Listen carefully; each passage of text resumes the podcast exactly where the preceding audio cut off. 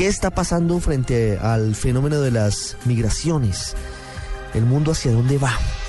¿Qué va a pasar?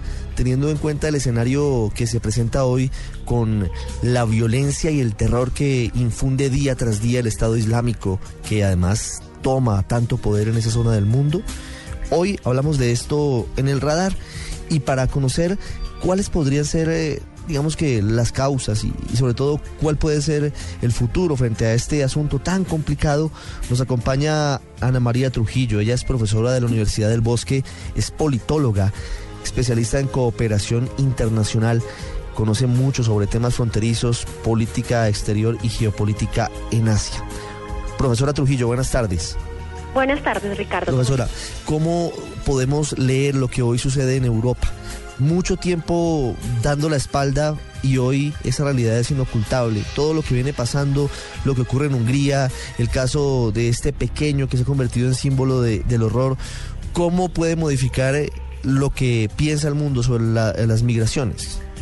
Pues mire, Ricardo, lo lamentable es que esto es una situación que venimos presentando desde más o menos el 2011. Europa tiene un fenómeno migratorio muy importante. El 2012 empezaron a subir de manera importante las migraciones, sobre todo como usted lo comentaba al principio, del norte de África, asociadas a conflictos en África, pero también asociados a radicalismos y a todo el tema del fundamentalismo islámico, también asociados a factores de pobreza.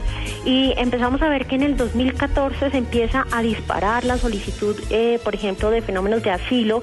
Eh, empiezan a haber esas migraciones masivas por el Mediterráneo que empiezan a llegar hacia Italia, hacia Grecia. Eh, y ya de hecho, el año pasado, según cifras de la OIM, nos dicen que hay 3.000 personas que murieron en el año 2014.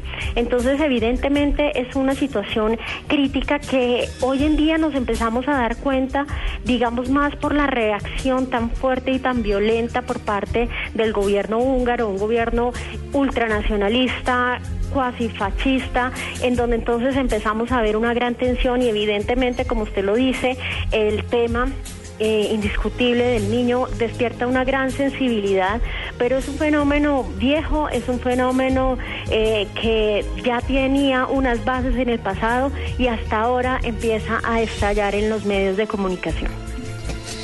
¿Cuál puede ser la salida? Porque no pareciera que las causas que llevan a esa migración masiva pudieran detenerse el Estado Islámico avanza, no hay resultados concluyentes de la ofensiva militar de, de Occidente frente a ellos. Y la situación no es fácil en otros lugares, en otros países, y pareciera que esto va a continuar.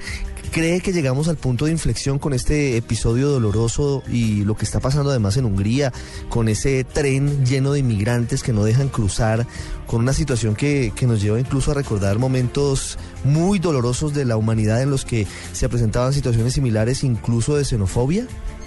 Pues mire, yo creo que esto lo que va a suceder es que se va a empezar a radicalizar y ese último punto que se tocó creo que va a ser el tema más, más crítico.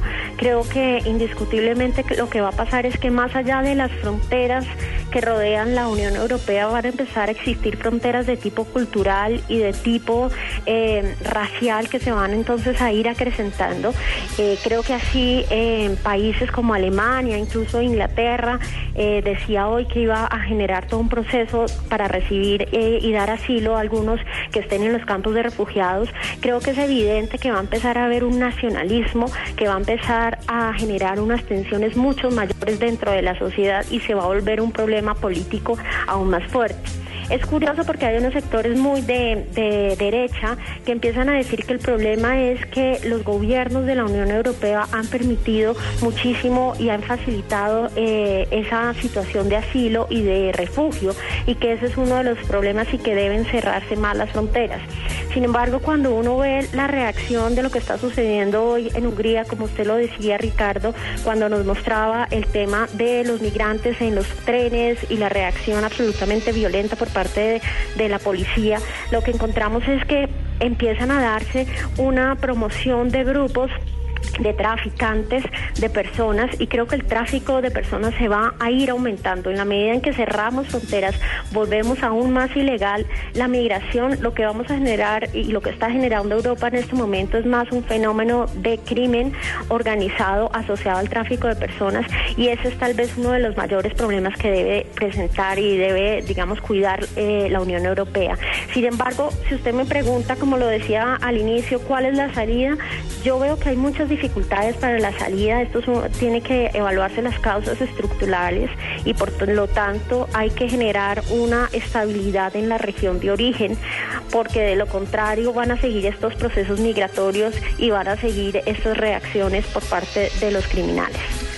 Hay quienes dicen que la primavera árabe ha generado más daños que beneficios en varios países de África que esa apertura hacia gobiernos en teoría más democráticos lo que ha generado es un absoluto desorden y un caos terrible que ha sido aprovechado por grupos terroristas, algo que no pasaba en teoría cuando había gobiernos autocráticos. ¿Usted comparte esa posición de algunos académicos? No, digamos que yo por mi posición misma política no podría compartir esto. Yo creo que definitivamente las democracias son espacios que son importantes. El problema es que Occidente no acompañó estas, estas revueltas de manera coherente y no se les dio realmente un sustento social para que se pudieran llevar a buen término. En últimas, las salidas que se está dando son salidas también autoritarias, eh, son vacíos de poder en efecto que no se llenaron de la forma que se debía y que no hubo el acompañamiento necesario para que eh, se constituyeran realmente modelos democráticos. Ahora bien, también tenemos que ser conscientes que culturalmente eh, y religiosamente tienen una estructura diferente a la occidental y por lo tanto pensar en democracias al estilo occidental va a ser de todas formas diferente. Sin embargo, creo que eh, es más un problema de vacío de poder, no necesariamente asociado a que, a que las revueltas de la primavera árabe entonces generaron un gran vacío y que nadie supo qué hacer, sino yo creo que hubo una falta de acompañamiento por parte de Occidente a estos procesos y hubo además un desconocimiento de la situación real en la medida en que aceptaron y, facilitaron estas revueltas, pero dejaron al pueblo después solo y pues evidentemente con una situación de fundamentalismos, pues lo que se termina eh, sucediendo es que se aprovechan los espacios los terroristas para tomar el poder es Ana María Trujillo, profesora de la Universidad del Bosque, hablando con nosotros, intentando llenar los vacíos que tenemos sobre, sobre este fenómeno que nos duele por lo que vemos, por lo que oímos, por lo que todos los días tenemos que registrar en los medios. La muerte de centenares de inmigrantes en embarcaciones bajo las peores condiciones en el Mediterráneo, la muerte de niños, intentando un sueño, intentando salir de, la situación más complicada, viendo cómo en trenes, en, eh, vagones completos, no se permite la salida de inmigrantes solamente por su nacionalidad. Tantas cosas que tienen un origen y tienen un desarrollo y unas consecuencias. Profesora, gracias.